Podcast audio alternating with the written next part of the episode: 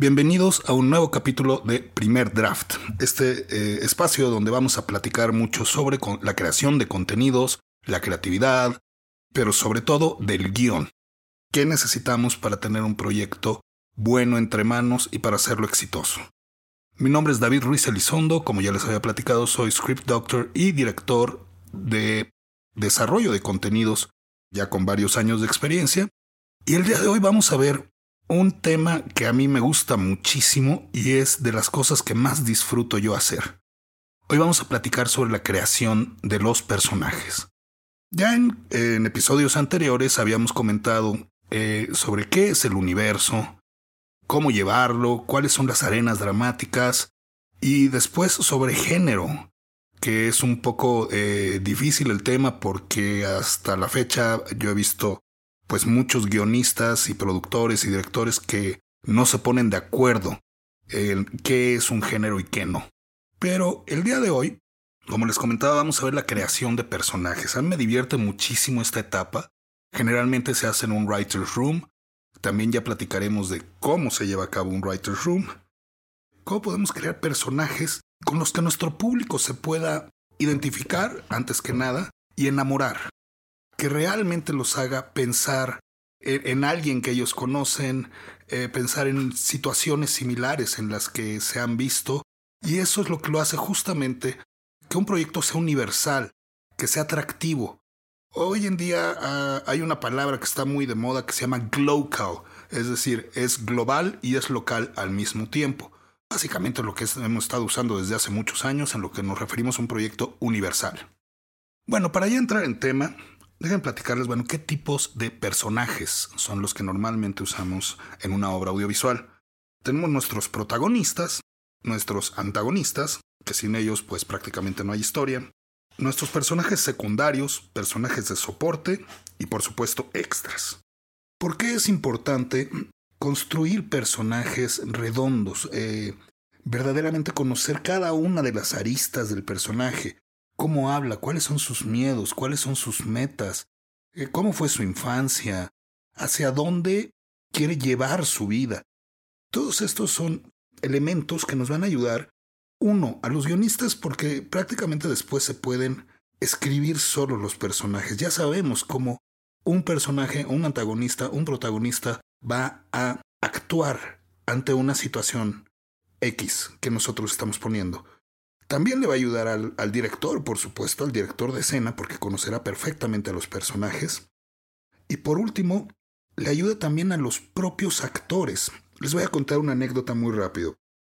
En algún momento estábamos trabajando en una serie que se llamó Demencia con una gran, gran, gran actriz que se llama Elena de Aro, en la que ella tenía un papel pues relativamente secundario, no era protagonista, de una enfermera muy fría, muy rayando en el sadismo, verdaderamente eh, pues daba miedo el papel que ella, que ella llevaba. Y en una de estas horas eternas de la producción en las que de repente hay tiempos muertos, estuve platicando con ella y me dijo, oye, mira, yo sé que es una mujer sola y esta mujer trata muy mal a los pacientes en un hospital psiquiátrico pero además abusa de, un niño, de un jovencito. Pero, ¿por qué está sola? Eh, Elena me, me, preguntaba a mí, bueno, yo sé que, que, que es una mujer muy solitaria, es una mujer amargada inclusive, pero no sabemos si envidó, no sabemos si está amargada porque se tuvo que hacer cargo de su papá o de su mamá hasta que murió, no sabemos si nunca se casó, no sabemos si no tiene pareja, por cualquier razón, o inclusive puede ser que su pareja, hombre o mujer, la traicionó. ¿Qué pasa? ¿Por qué está sola? Y eso a mí me, me abrió los ojos al platicar con Elena. ¿Por qué? Porque dije, sí, tienes toda la razón. Y esa es una herramienta muy, muy fuerte para ustedes. Bueno, la cosa es que esta mujer hizo un papel tan, tan, tan entrañable que yo creo que prácticamente se lleva la serie en gran parte es eh, de ser un personaje secundario, lo subió a un personaje em, pues bastante, bastante importante. Entonces, de preferencia, básense en alguien que conozcan cuando escriban un personaje. Esta es una parte muy divertida también del guion, porque es la hora en la que los, los guionistas perdón, cobramos venganza. ¿A qué me refiero? Por ejemplo, yo en, alguna, en algún momento de mi vida horrible tuve que trabajar con una persona espantosa, déspota, prepotente, doble cara, no voy a decir por supuesto quién, y no fue en una televisora, curiosamente. Terrible, terrible, terrible. Para mí era un martirio ir todos los días a trabajar. Por supuesto que la uso cada que necesito una villana, inclusive uso frases que usaba esta persona, era una mujer, eh, que eran verdaderamente hirientes y verdaderamente groseras con, con sus compañeros de trabajo. Y uso hasta las frases que ella usaba porque son reales. Básense en una persona real. Otra cosa que a mí me gusta hacer es romper un poco los estereotipos. ¿A qué me refiero con esto? También en una serie que tuve la fortuna de desarrollar con un gran equipo de, de, guionistas, con, con una mujer y un hombre muy jóvenes los dos, queríamos hacer un personaje que fuera el millonario, multimillonario, que se dedican a las bienes raíces, que viene de familia de multimillonarios, y bueno, yo les voy a ser sincero, no conozco a ningún multimillonario, al menos sí me gustaría tener alguno cerca, pero bueno. Me basé en gente que sí conozco, que sí tiene mucho dinero. Y usé sus frases, y usé sus, eh, ¿cómo diremos? Sus muletillas, sus justificaciones, su, yo no nací para ser empleado, cuál otra era maravillosa. Yo soy la mejor prueba de que cualquiera que se esfuerce lo puede lograr cuando realmente nacieron en cuna de oro. Es ridículo. Pero, pero bueno, ese tipo de cosas. ¿Cómo se rompe ese estereotipo? El personaje lo hicimos que es un hombre verdaderamente bueno. No es un vampiro capitalista rabioso, dispuesto a a pasar por encima de quien sea con tal de hacer dinero, para nada. Es un hombre bueno, es un hombre de familia, que vive en una burbuja, por supuesto, pero es un hombre de familia que no le busca, no busca el daño del, del prójimo, al contrario, busca su bienestar. Pero esta burbuja en la que vive lo ha hecho insensible a problemas reales. Justamente hablando de problemas reales y de la gente común y corriente, eh, como todos nosotros, pongan mucha atención en donde estén, en donde vayan, porque eso les va a ayudar mucho a crear el ambiente, a crear hacia dónde, crear ambientes realistas. Por ejemplo, en un mercado mexicano siempre está el puesto de mariscos, el puesto de fritangas, el señor que vende moles, la señora que vende dulces y el de brujería por alguna extraña razón es indispensable en el mercado mexicano encontrarse con el puesto de eh, brujería y de págame pronto y las veladoras para traer el amor y el trabajo y todo lo demás, ¿no? Entonces, eso lo hace realista. Si queremos que alguien que nunca se ha parado en un mercado, que nunca se ha parado en el metro, que nunca ha caminado por las calles del centro, nos escribe una serie, no va a ser, no va a ser una serie realista. Ahora, si el hombre o la persona nos quiere hacer una serie de cómo eh, se maneja el jet set internacional en Cannes, pues seguramente lo podría hacer mejor que yo. Ahora bien, los invito a hacer un pequeño experimento conmigo en el cual vamos a ver también cuáles son las, eh, los elementos básicos para crear un personaje y para tener una Biblia verdaderamente a prueba de balas, en cada personaje tenemos que llevar todos estos elementos. Ya me gustaría jugar con el ejemplo de Michael Corleone, porque yo creo que es alguien que la gran mayoría de nosotros conocemos. Entonces primero se dice, bueno, es Michael Corleone, empieza en la serie a sus veintitantos, treinta años a lo, a lo mucho, eh, hijo menor de don Vito Corleone, eh, capo mafioso de una de las familias más importantes de Nueva York. ¿Cómo es en lo público? en lo público, ¿cómo se comporta Michael Corleone? Eh, inclusive a través de la saga de las, de, del padrino. Eh, pues es un hombre de negocios, es un hombre frío, es un hombre simpático, es un hombre de familia, amoroso, es un hombre de negocios y a pesar de que pues sí se cuentan por ahí algunas historias de que su familia no ha sido 100% honesta, pues él realmente tiene buena reputación. Eso es en lo público, es como lo ve el resto de la gente, la gente que no lo conoce. ¿Cómo es en lo privado, Michael Corleone?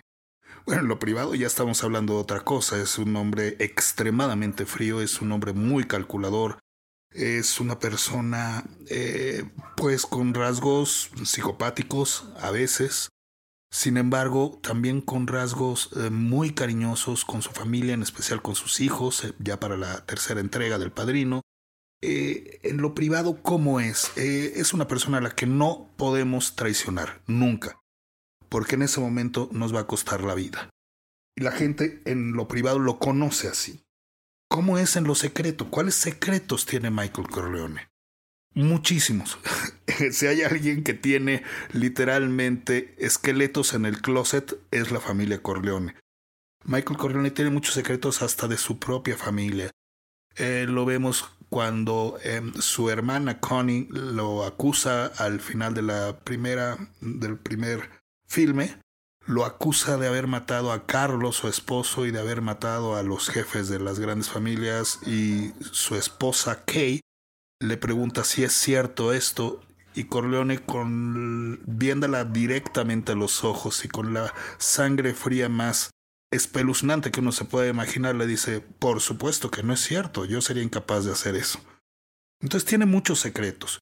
Entre todos sus secretos, yo creo que el peor es que sí él mandó matar a su hermano Fredo. Esto lo vemos en la segunda entrega del Padrino.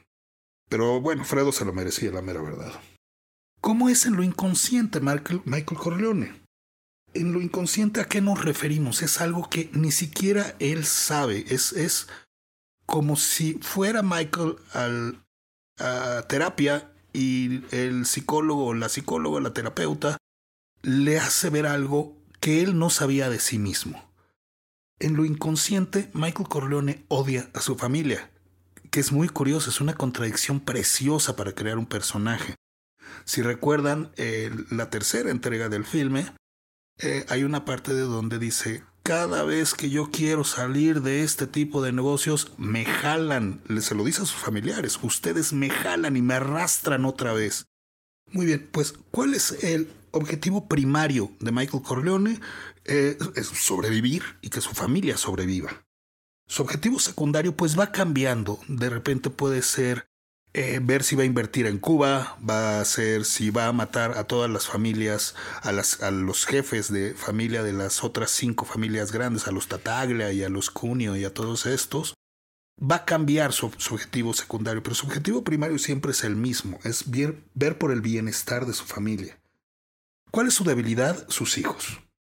Definitivamente su familia también, a pesar de que es el motor, viene siendo su debilidad, que es justamente lo que nos hace a, un personaje precioso, porque por donde más me pueden pegar es justamente por quien estoy haciendo yo las cosas.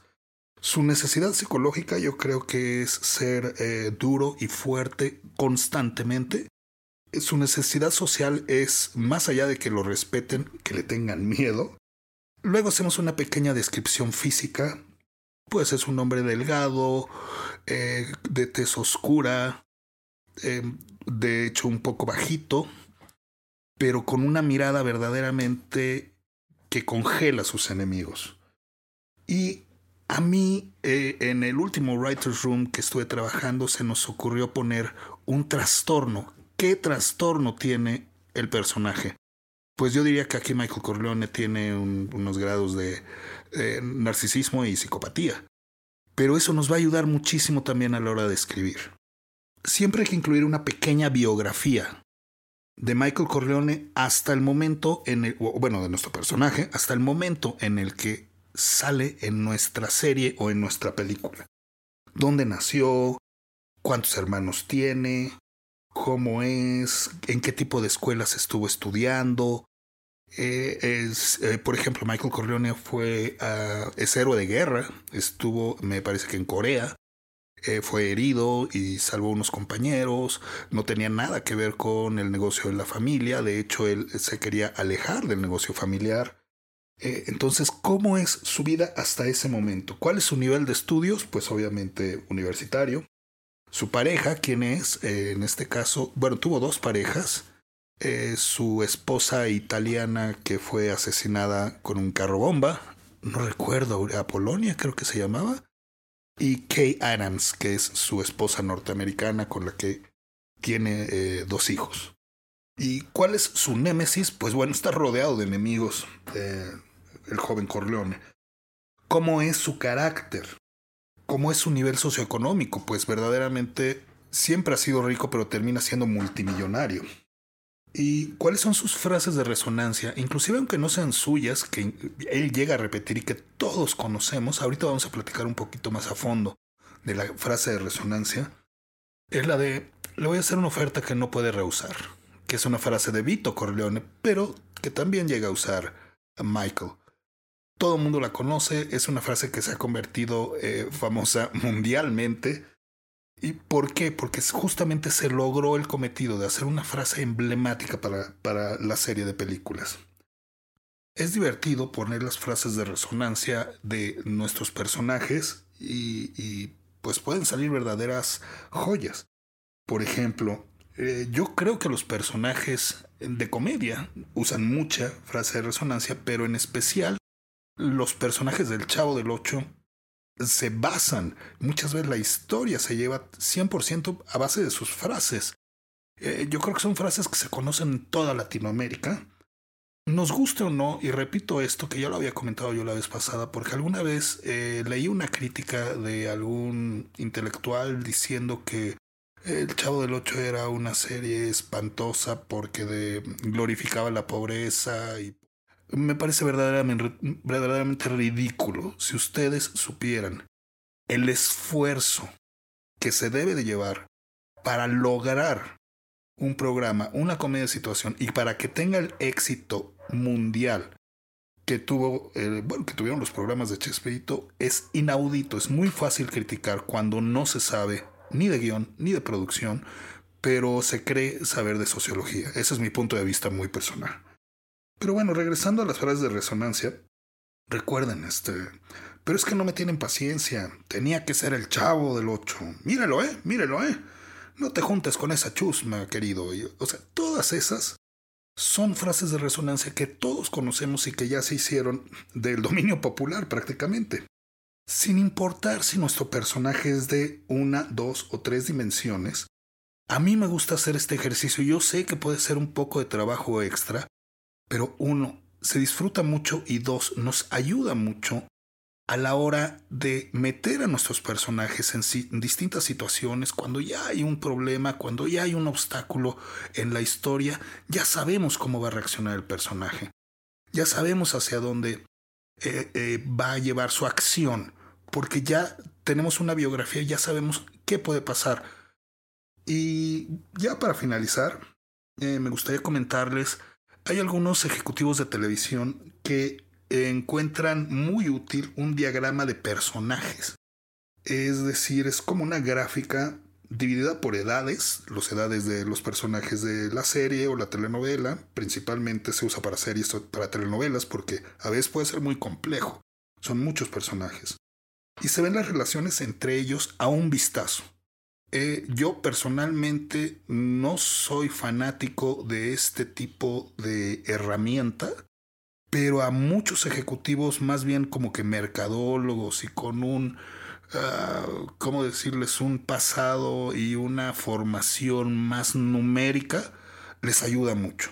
Seguramente pueden encontrar en cualquier lugar algún tipo en, en internet, algún tipo de diagrama de personajes, búsquenlo para que sepan a qué me refiero. Como siempre ha sido un placer eh, estar con ustedes, eh, tener esta, eh, esta plática. Ya he recibido algunos correos del público. Muchísimas gracias, los estoy contestando poco a poco, con dudas, con sugerencias. Me encanta, me encanta que, que esto sea un diálogo. Búsquenme, por favor, Elizondo Media en Instagram, en LinkedIn como David Ruiz Elizondo, en Spotify como primer draft van a encontrar esta serie de capítulos.